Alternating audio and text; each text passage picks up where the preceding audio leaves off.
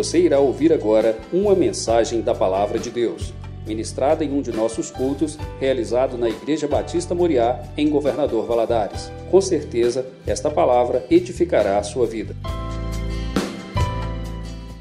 Boa noite, a paz do Senhor Jesus, amém? É, toda quarta-feira nós temos o nosso culto da vitória. Você que tem buscado do Senhor uma vitória para a sua vida, venha fazer essa corrente de oração conosco toda quarta-feira às 20 horas. E nós estamos tendo aí normalmente os núcleos de estudo bíblico, tanto dos jovens como dos adolescentes, é online, né, como nós temos aí sido os nossos cultos, tanto online como presencial. Né? Louvado seja Deus pela vida de vocês que aqui estão, louvado seja Deus pela vida de vocês que nos assiste online e que o Espírito Santo do Senhor possa alcançar a cada um de vocês. Bem, essa semana, né, nós estamos aí com esse tema, volta para a casa do Pai. Foi muito interessante que eu estava na dúvida se ia ser volta para o Pai ou volta para casa. E eu fui conversar com a Georgia, eu disse, Georgia, não sei o que, é que eu faço, se eu falo volta para casa, volta para o pai, ela falou assim, então põe volta para casa do pai. Eu falei assim, fechou. né? E assim nós chegamos nesse tema e Deus vai falando aos nossos corações. E o tema principal é esse tema que nós temos aí falado desde a quarta-feira, que é sobre a vida do filho pródigo. E esse moço, a história dele está lá em Lucas capítulo 15. Eu vou ler só dois versículos. Lucas, capítulo 15, versículo 18 e 19. E diz assim: Levantar-me-ei, irei ter com meu pai, e dir-lhe-ei: Pai, pequei contra o céu e perante ti. Já não sou digno de ser chamado teu filho, faz-me como um dos teus servos. Eu estava comentando com, com, os, com, a Bia e o Igor ali, desde ontem eu fiquei um pouco preocupado, porque ontem o pastor Léo China pregou praticamente a minha pregação toda. Mas que bom que o Espírito Santo do Senhor é o mesmo, né? E ele quer falar aos nossos corações. Então você abre o seu coração para receber do Senhor aquilo que Deus quer falar com você nessa noite. E quando nós vimos esse rapaz, a história desse filho pródigo, todos nós já conhecemos. Se você não conhece, leia esse capítulo 15 sobre a parábola do filho pródigo. Esse rapaz, ele fez uma escolha na vida dele. E a vida, ela é feita de escolhas. Ela é feita de escolhas, ela é feita de atitudes. Nós escolhemos o, o caminho que queremos seguir e decidimos se seguiremos ou não. Eu escolho o caminho, não, eu vou. Aí depois eu decido, não, eu vou. É por aqui mesmo que eu vou. Se nós escolhermos viver na superficialidade do relacionamento com Deus, as nossas atitudes confirmarão isso. O quanto superficiais nós somos no nosso relacionamento com Deus, como nós estamos andando com nosso Senhor. E o tema da nossa mensagem é essa: vencendo a superficialidade. Volta para a casa do pai. E quem era esse rapaz? Esse rapaz era um jovem rico, um rapaz rico, um rapaz de posses. É um rapaz que tinha um lugar seguro para morar, uma casa boa. Ele tinha família, ele tinha aquele aconchego, ele tinha provisão de cada dia. Ele tinha café da manhã, ele tinha almoço, tinha lanche. Igual o acampamento, quando a gente vai para o acampamento, não é assim? Tem café da manhã, almoço, lanche, janta e lanche. E, e porque jovem come muito mesmo, né? E esse jovem tinha essa provisão diária. Mesmo com tudo isso, ele preferiu viver a sua vida longe da casa do pai. Mesmo com tudo isso, ele preferiu viver a sua vida longe do Pai. Foi a escolha que ele fez. No princípio dessa história, quando nós vemos que quando esse rapaz saiu, porque ele pediu, Pai, me dá o que me pertence, deixa eu embora. Ele saiu de casa com muito dinheiro. Ele saiu de casa e tenho certeza que rapidamente ele arranjou amigos, ele arranjou mulheres, tudo que ele queria. Até que, até que, todo aquele dinheiro acabou. E quando acaba o dinheiro, ah, meus irmãos, acaba os amigos, acaba as mulheres que, que estavam seguindo, porque tem um ditado que diz assim: quem não guarda o que tem a pedir, vem. E foi o que aconteceu com esse moço. Eu imagino eu que ele possa ter ido atrás dos seus amigos, pedindo, me ajuda aqui, eu ajudei vocês, vocês me ajudam agora também. E aqueles amigos não quiseram mais nem ouvir o que, eles está, que ele estava fazendo, falando ou pedindo. Na realidade, aquele rapaz, ele chegou no fundo do poço. E ele foi fazer o trabalho mais desprezível para um judeu. Ele foi cuidar de porcos. Porque porco, os porcos eles eram são considerados um animal impuro para os judeus. Olha a situação que aquele rapaz chegou, de onde ele saiu e aonde ele foi chegar. Quando eu era criança, eu morava num, numa chácara lá no Vilaísa. Nessa época, a Vilaísa era ali feito mais de chácaras.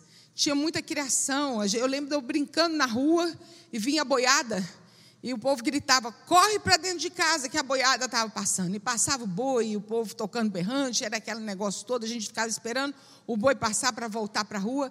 E, e nessa época era muito comum quem morava assim em bairro mais afastado ter chiqueiro. Era difícil uma casa que não tinha chiqueiro naquela época. E lá em casa, minha mãe tinha um latão, meus pais trabalhavam em restaurante, eles traziam restos de comida, e o que a gente também acabava de comer ali não ia mais alimentar, jogava dentro daquele latão.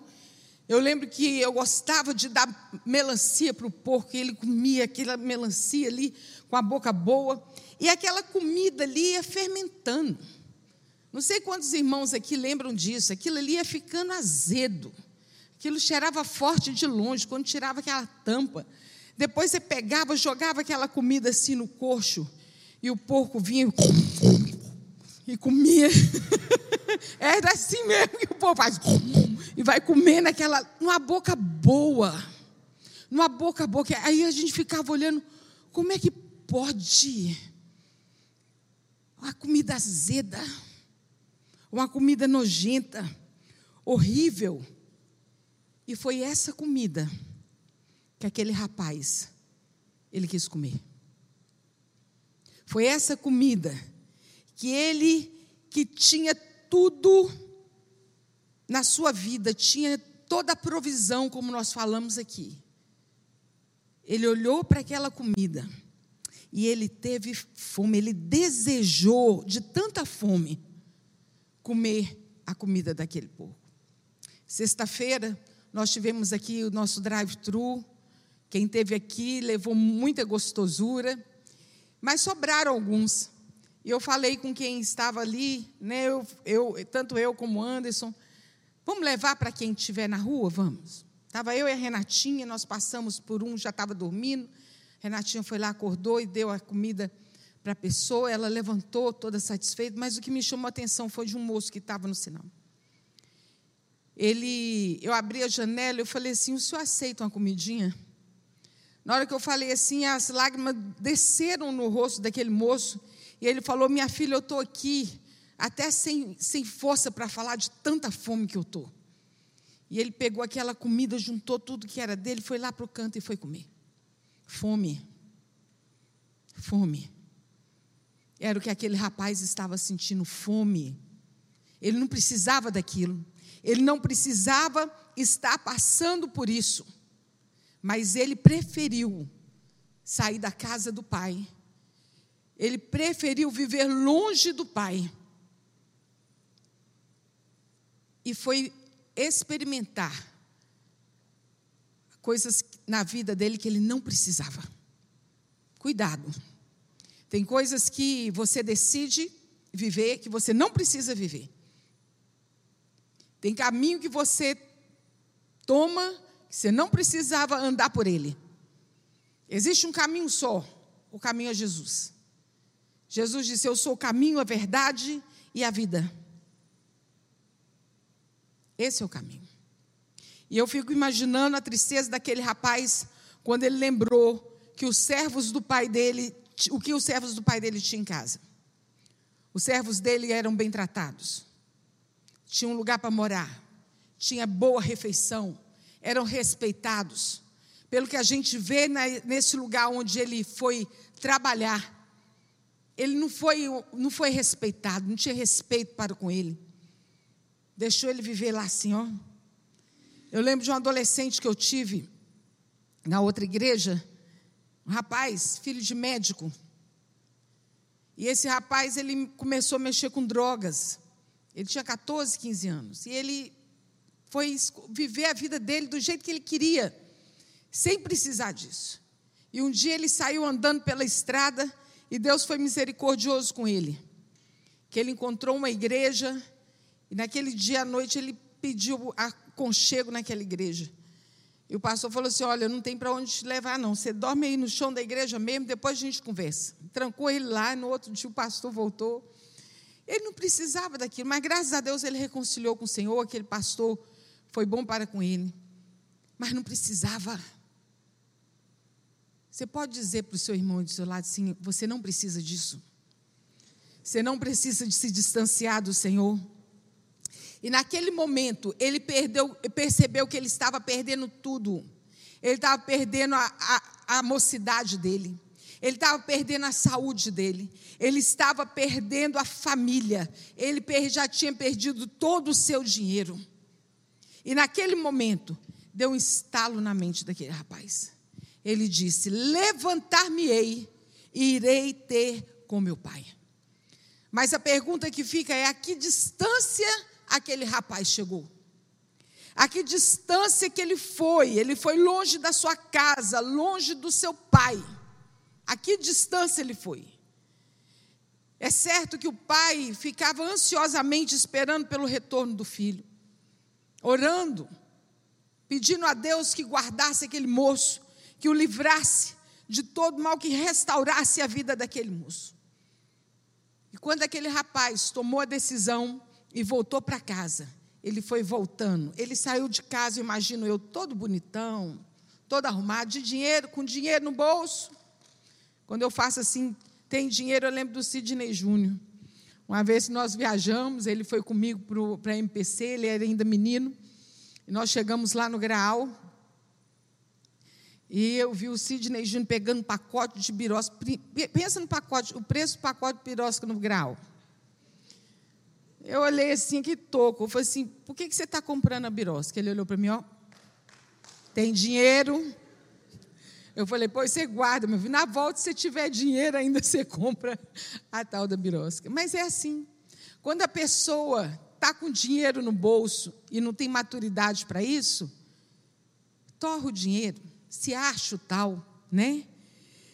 E aquele rapaz estava voltando completamente diferente de como ele foi.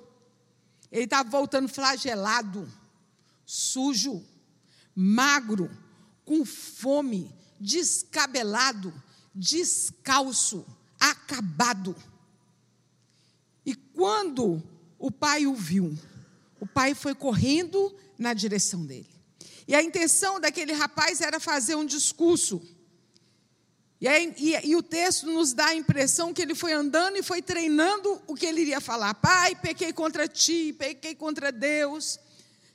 Né, me aceite como um dos servos do Senhor, eu vou trabalhar, não preciso do Senhor me dar mais nada, não. Eu imagino que foi isso, porque foi isso que ele fez quando ele chegou perto do seu pai. Mas só que quando o pai chegou perto dele, não queria nem saber, a única coisa que o pai queria era abraçar, mesmo que aquele rapaz estivesse fedendo. A alegria daquele pai, que ele sabia que aquele filho estava trilhando um caminho de morte. E ele diz: O meu filho estava morto e reviveu. E ele abraçava e ele beijava. E ele dizia: Meu filho, você chegou em casa.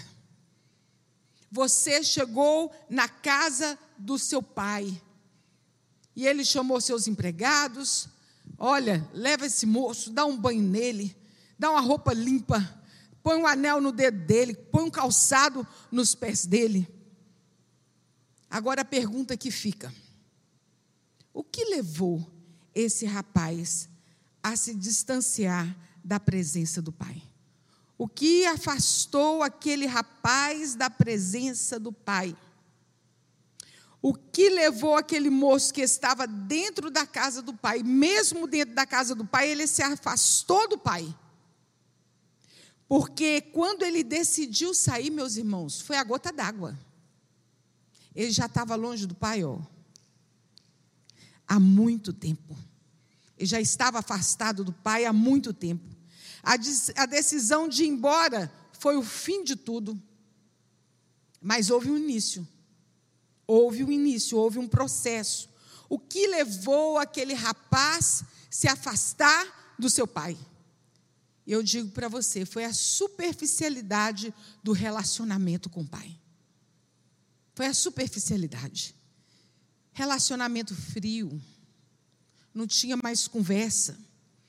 A conversa, quando tinha, era sem profundidade, a falta de diálogo, falta de chegar perto do pai, de conversar com o pai, de abrir o coração, de compartilhar sonhos, de compartilhar desejos, de gostar de estar perto do pai.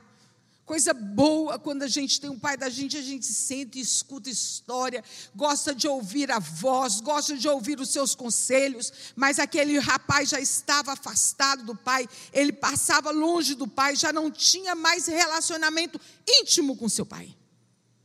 E ele foi se afastando do pai dentro da casa do pai. Meus irmãos, nós precisamos tomar muito cuidado, muito cuidado pois muitas vezes estamos dentro da casa do Pai, nós estamos dentro da igreja, mas tem muita gente dentro da igreja, longe da presença do Pai. Longe da presença do Pai. Gente que não tem buscado santificação, que não tem tirado tempo de oração, não tem tirado um tempo de adorar ao Senhor, não tem buscado ao Senhor, não tem estudado a Sua palavra, para se não tem parado para se alimentar na presença do Senhor. Sabe aquele tempo que a Bíblia fala que entra no teu quarto, fecha a tua porta e conversa com teu pai em secreto? Não tem tido mais esse tempo. Não tem tido. A falta de estudo nos afasta do Pai. Você vai afastando do Pai vai afastando do Pai. E muitas vezes vem à igreja e estão longe do Pai. Por fora, as pessoas te veem bonito, bonito na fita. Não é assim que falava antigamente? Aquele ali está bonito na fita. Que moça crente, que rapaz crente, que homem fervoroso, que mulher santificada. Por fora, bela viola, por dentro, pão borolento. Não é o que as pessoas veem, não. O que importa é o que Deus vê. É quando nós estamos diante de Deus, o que, quando Ele olha para nós, quando Ele olha para você, Deus pode se agradar de você. A falta disso tudo nos leva para longe do Pai. A nossa luta não é contra a carne nem contra o sangue, mas contra principados e potestades Satanás, o nosso adversário, ele anda ao nosso derredor procurando a quem ele possa tragar, e se nós não buscarmos ao Senhor, se nós não estivermos na presença dele, se nós não tivermos intimidade com o Senhor, nós nos afastaremos, distanciaremos de tal forma que nós cairemos no mesmo risco que aconteceu com esse rapaz. Ele foi para longe de, do pai. Satanás faz de nós bonecos, faz o que quer quando nós estamos longe do Pai. É preciso santificar a nossa vida ao Senhor. E hoje, Deus tem dado oportunidade. Essa palavra tem sido pregada repetidamente desde quarta-feira. É tempo, é momento de tomar uma atitude diante do Senhor, de se apresentar diante de Deus e dizer: Senhor, estou aqui, eu sou do Senhor, eu quero fazer parte do seu exército, eu quero estar com a armadura ajustada dentro de mim, na, na minha vida, com o capacete da salvação, a couraça da justiça, o cinturão da, da verdade, os pés com a preparação do evangelho da paz, o escudo da fé, a, a espada que é a palavra da verdade de Deus. Nós precisamos estar assim, porque caso contrário, nós seremos iscas fáceis na mão de Satanás. Cuidado, meus irmãos. Quantas vezes você, dentro da sua casa, você tem brigado, lutado com as suas próprias armas. Por isso que nós precisamos ter as nossas armas espirituais, sem perceber que Satanás está cirandando ali dentro. Quantas vezes o inimigo tem feito festa na sua casa? É filho contra pai, é irmão contra irmão, é luta, é briga. É marido contra mulher, mulher contra marido, violência com os filhos e Satanás fazendo a festa. As nossas armas são espirituais, das quais precisamos tomar posse. Não podemos brincar com a nossa vida cristã. Não podemos. A vida cristã ela foi feita para ser levada a sério. Muitas vezes tem faltado discernimento para os pais, para os filhos, para os maridos e esposas. É preciso orar e vigiar e nunca, e nunca afastar do Pai. Nunca afastar do Pai. Porque quando nós afastamos do Pai, Satanás ele chega junto. Ele encontra brecha, ele chega junto. Tem uma frase que diz: quando decidimos afastar para longe do Senhor, o diabo já tem um barco pronto para a sua viagem. Nós precisamos estar juntos do Senhor. Vamos nos achegar ao Senhor. Olha, meus irmãos, nós temos vivido tempos difíceis, tempos que nunca a humanidade viveu. Nós temos vivido tempos de guerra. Satanás não está brincando com as lutas que ele tem lançado em nossas vidas. Ele vem para matar, para roubar, para destruir, como fez com a vida desse rapaz.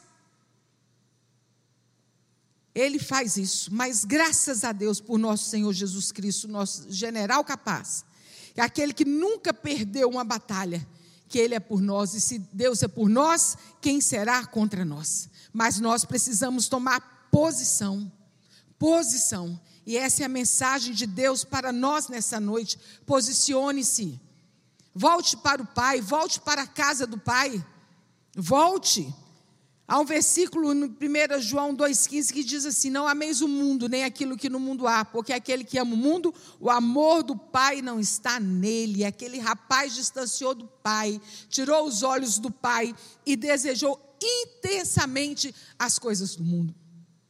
Quem teve aqui ontem à noite viu aquela peça, né, que a, a pessoa é feita imagem e semelhança de Deus, mas o inimigo oferece, oferecem coisas e é isso aqui que esse versículo fala.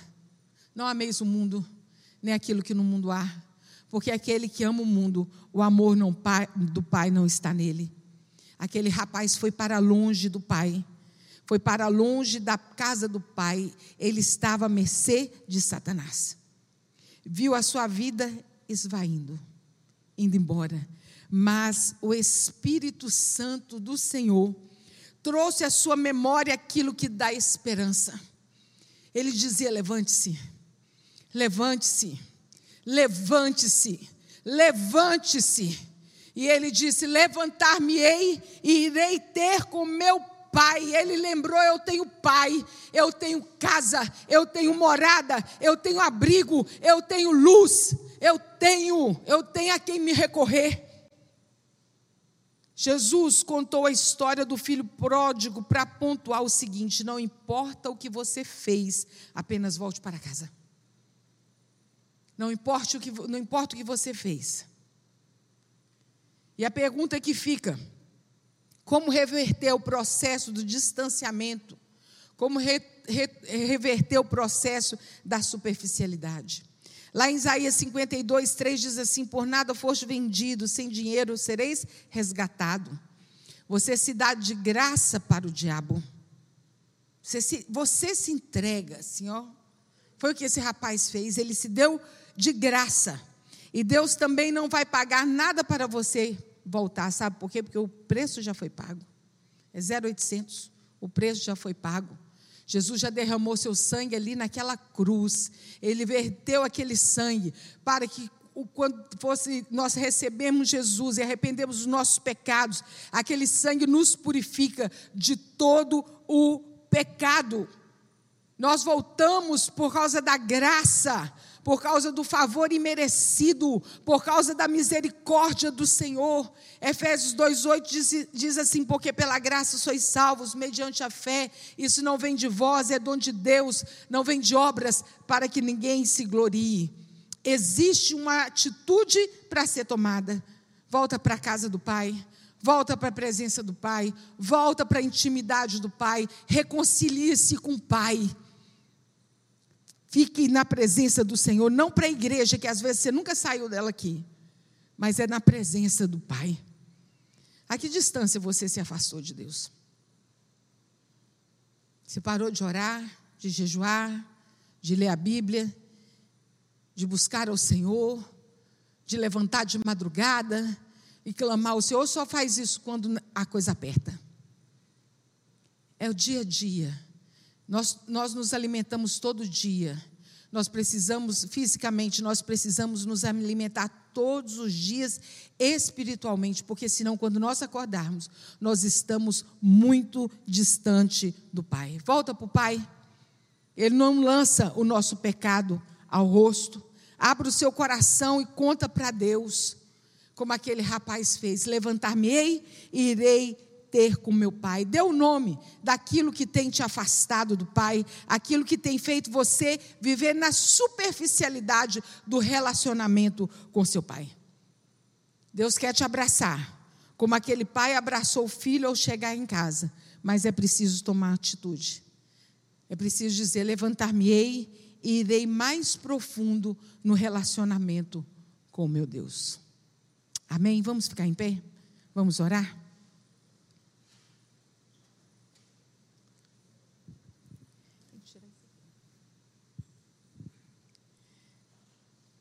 Senhor nosso Deus, nós louvamos o teu nome, bendizemos ao Senhor pela tua misericórdia, pela tua palavra. Meu Deus, essa palavra é uma palavra de posicionamento, é uma palavra de despertamento, é uma palavra, Senhor, que o Senhor nos traz, meu Deus, para mais perto de ti. Meu Deus, faz cair as vendas. Meu Pai Celestial, quantas pessoas têm vivido no próprio engano, enganando a si próprio, achando que está perto do Senhor, mas está longe. Meu Deus, eu peço ao Senhor que teu Espírito Santo, mesmo Espírito Santo que convenceu aquele rapaz a levantar e voltar para casa e voltar para o Pai, que o Senhor tire, Senhor, o engano, que o Senhor tire, Senhor, o distanciamento que há entre as pessoas, que o teu Espírito Santo convença que é preciso chegar mais perto que é preciso falar com o Pai, é preciso ouvir o Pai, é preciso estar sentir o cheiro do Pai, o conselho do Pai. Pai celestial, é só o teu Espírito Santo para fazer isso. Por isso eu peço ao Senhor, fica à vontade no nosso meio. Meu Deus, e opera, Senhor com poder e graça. Que essa igreja, Senhor, esteja, Senhor Deus, na tua presença. Meu Deus, com o coração aberto, com o coração, Senhor, sedento do Senhor a cada dia. Sustenta essa mocidade, essa juventude. Meu Deus, guarda o Senhor de irem para longe do Pai. Guarda o Senhor de amar o mundo de tal forma, Senhor, que se distancie do Senhor. Meu Deus, que eles possam, antes de todas as coisas, amar o Senhor sobre todas as coisas. Pai, sustenta-nos, Senhor, na tua presença. É que oramos a Ti em nome de Jesus. Amém.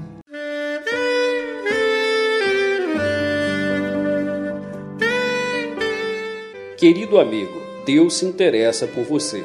Ele conhece as circunstâncias atuais da sua vida. Não hesite em buscá-lo. Em Jeremias 33, versículo 3, ele nos diz: Clama a mim e responder-te-ei, e anunciar-te-ei coisas grandes e ocultas que não sabes. Esperamos que a mensagem ouvida tenha falado ao seu coração e que você e sua família sejam abençoados pelo Senhor Jesus.